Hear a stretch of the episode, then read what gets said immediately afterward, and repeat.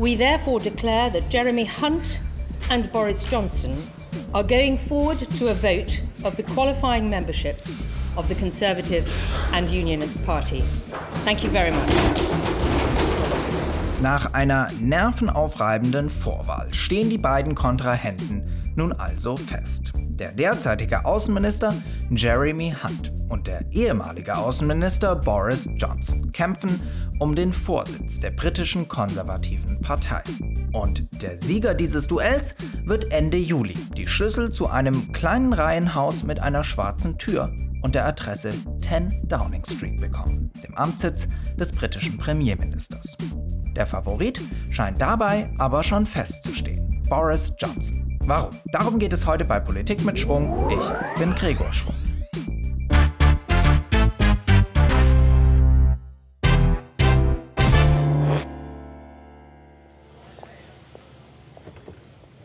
Ever since I first stepped through the door behind me as Prime Minister, es ist fast genau einen Monat her, als die britische Premierministerin Theresa May am 25. Mai vor die Presse trat. I negotiated the terms of our exit and a new relationship with our closest neighbours that protects jobs, our security and our union.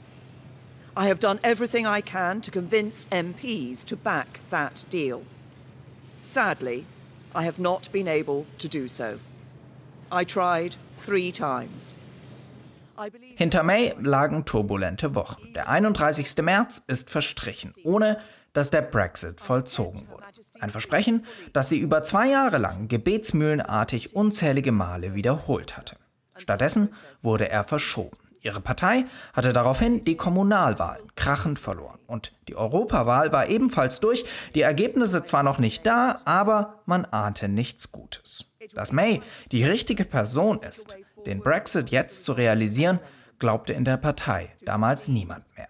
It is now clear to me that it is in the best interests of the country for a new Prime Minister to lead that effort.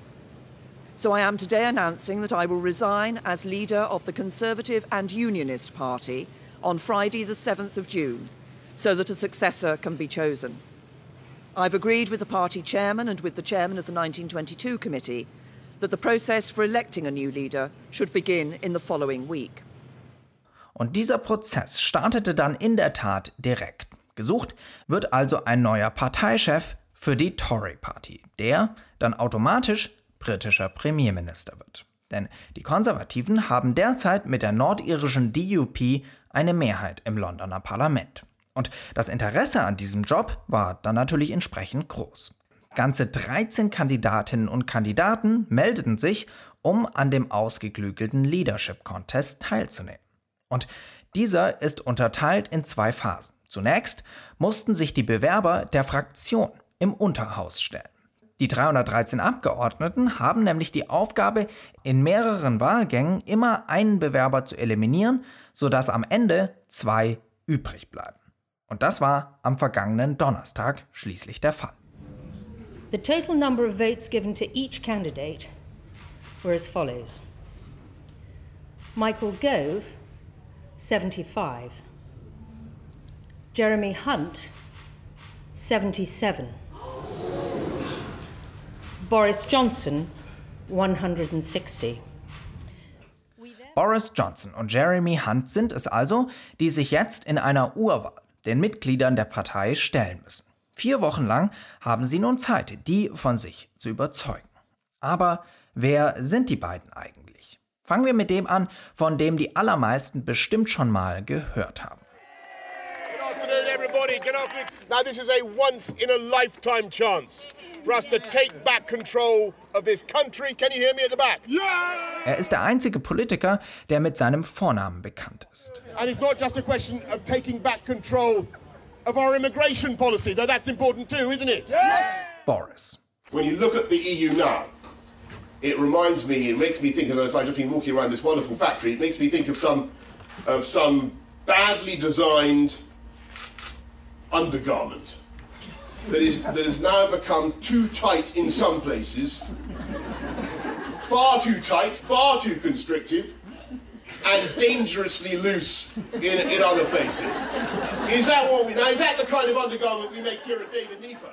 Boris Johnson startete seine politische Karriere im Rathaus von London. Als Oberbürgermeister von Großbritanniens Hauptstadt schaffte er es zu nationaler Bekanntheit und auch zu einiger Beliebtheit. In seiner achtjährigen Amtszeit gelangen ihm nämlich einige Dinge, von denen London heute noch profitiert. Zum Beispiel von der Umstrukturierung des öffentlichen Nahverkehrs. Aber ein Jahr vor dem Brexit-Referendum wechselte er dann als Abgeordneter ins britische Unterhaus. Im Jahr 2016 schlug er sich dann auf die Seite der Brexit-Befürworter und wurde das Gesicht der Austrittskampagne. Von Theresa May wurde er danach als Außenminister ins Kabinett berufen, verabschiedete sich von dort aber kurze Zeit später wieder, weil er den von ihr vorgeschlagenen Brexit-Plan nicht unterstützen wollte. Und damit sind wir schon bei den Chancen von Johnson, jetzt Nachfolger von Theresa May zu werden. Denn der Fakt, dass die konservative Partei es bisher nicht geschafft hat, unter ihrer Führung das Land aus der EU zu führen, hat sie bereits bei der ersten nationalen Wahl dezimiert und echte Existenzängste unter ihren Mitgliedern hervorgerufen. Bei der Europawahl nämlich landeten die Konservativen nur bei 9%. Die Brexit-Partei von Nigel Farage dagegen kam auf 30%. I have to say this if we don't leave on October the 31st, then the scores you've seen for the Brexit Party today will be repeated in a general election, and we are getting ready for it. Thank you. Boris Johnsons Versprechen ist es jetzt also, als Premierminister genau das zu verhindern. We must come out on the 31st of October, because otherwise, I'm afraid we face a catastrophic loss of confidence in politics. Und damit der Austritt am 31. Oktober auch klappt, will er im Notfall auch einen No-Deal-Brexit in Kauf nehmen. Und das ist natürlich etwas, das auch Theresa May nie ausgeschlossen hatte.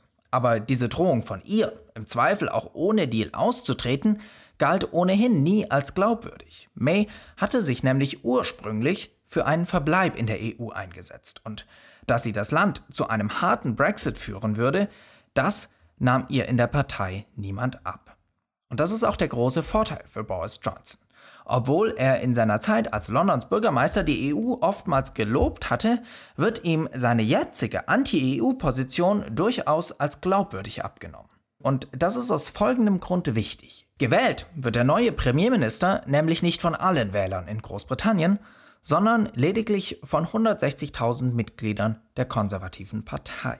Und die sind jetzt nicht gerade repräsentativ für das Land. Sie sind nämlich im Schnitt 65 bis 75 Jahre alt. Über zwei Drittel sind männlich und alle sind extrem konservativ.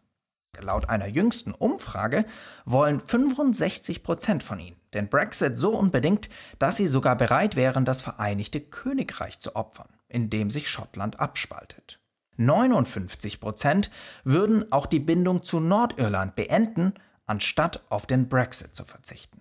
Auch größere Schäden an Großbritanniens Wirtschaft würde eine Mehrheit der Tory-Mitglieder eher riskieren, als keinen Brexit zu haben.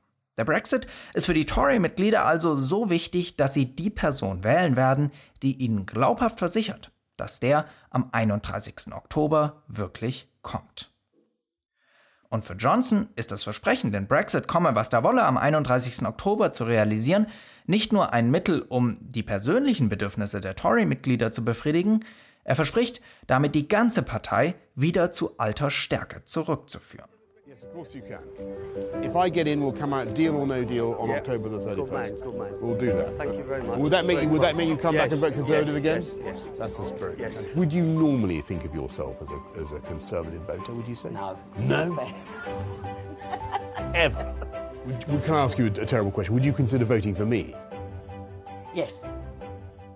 Sein Gegenspieler, Außenminister Jeremy Hunt, hat auf den ersten Blick wenig, was er dagegen aufbieten kann. Hunt gilt als ein typisch britischer Politiker der alten Garde. Er ist seit neun Jahren Minister, erst für Kultur, dann für Gesundheit und seit fast zwei Jahren für Auswärtiges. Wie Johnson auch studierte er an einer englischen Elite-Universität, stellt aber anders als der seine Bildung oft ziemlich stolz heraus. In London gilt er aber als Technokrat, der bisweilen uncharismatisch und langweilig auftritt. Und das mag auch der Grund gewesen sein, warum Boris Johnson sich ihn als Gegner gewünscht hat. Die Alternative, Umweltminister Michael Gove, ein rhetorisch gewiefter Brexiteer, wäre weit schwieriger im Umgang gewesen. Dass Hunt also mit zwei Stimmen Vorsprung vor Gove ins Finale eingezogen ist, hat er Medienberichten zufolge mehreren Leihstimmen aus dem Boris-Lager zu verdanken. Hunts eigentliche Schwäche wiegt allerdings viel schwerer und das ist die, die auch Theresa May bereits hatte. Jeremy Hunt war im Vorfeld des Brexit-Referendums ein Remainer, hat also für den Verbleib Großbritanniens in der EU geworben. Kaum war das Referendum vorbei, hat er sich dann auf die Seite der Brexiteers geschlagen und die Umsetzung des Brexits unterstützt. Bei der Fernsehdebatte der Kandidaten in der BBC letzte Woche stellte er dann auch noch in Aussicht, im Zweifel am 31. Oktober als Austrittsdatum zu rütteln und eine weitere Verschiebung des Brexits zuzulassen. If I got to the 31st of October and there was no prospect of a deal that can get us out of the EU, then I would be out. I'd leave without a deal. If there was a prospect, if we were nearly there, then I would take a bit longer because the Conservative Party is the party of business, we're the part of the union, we're the party of hope. Und wenn wir uns jetzt die radikalen Brexit-Präferenzen der 160.000 Tory-Mitglieder anschauen, die ich vorher beschrieben habe, dann ist klar, dass Hunt in diesem Rennen der Außenseiter ist. Trotzdem ist er nicht komplett chancenlos. Vier Wochen Wahlkampf ist eine lange Zeit. Besonders für jemanden mit einer so lockeren Zunge, wie Boris Johnson sie hat. Nicht grundlos sagt man auf der Insel derzeit, The only person who can take out Boris is Boris. Die ersten Kontroversen ereilten Johnson dann auch direkt am Wochenende. Zum Beispiel berichteten die Medien von einem Polizeieinsatz in der Wohnung von Johnsons Partnerin. Ein Nachbar hatte sie wegen lauter Schreie gerufen. Was sich genau bei diesem Streit zwischen Johnson und seiner Partnerin zugetragen hatte, ist bislang unbekannt. Die Polizei konnte jedenfalls nichts feststellen.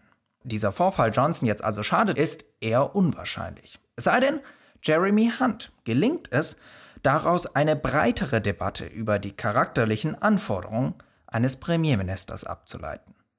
Okay, fassen wir zusammen. Nach Theresa Mays Rücktritt vom Vorsitz der Tory-Partei sucht die nun einen Nachfolger. Aus 13 Bewerbern hat die Parlamentsfraktion eine Vorauswahl getroffen. Boris Johnson und Jeremy Hunt treten jetzt in einer Urwahl gegeneinander an.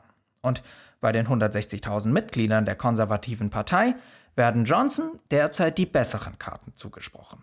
Denn was die mehrheitlich alte und männliche Basis will, ist klar. Brexit, Brexit, Brexit. Und zwar notfalls auch mit hohen Kosten. Johnson verspricht ihnen genau das.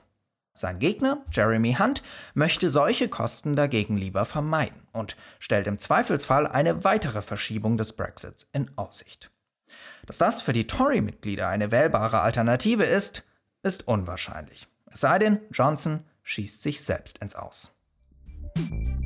Und das war Politik mit Schwung. Der Podcast wurde am 23. Juni um 18 Uhr aufgezeichnet. Wenn es euch gefallen hat, wenn ihr ihn weiterempfehlt und auf iTunes bewertet. Die nächste Folge gibt es dann in zwei Wochen, denn ich bin am Wochenende unterwegs in eine andere Zeitzone. Denn ich werde in den nächsten Monaten ein Praktikum machen und zwar an einem sehr, sehr spannenden Ort. In diesem Sinne, stay tuned, exklusive Berichte von dort folgen natürlich hier bei eurem Lieblingspodcast Politik mit Schwung.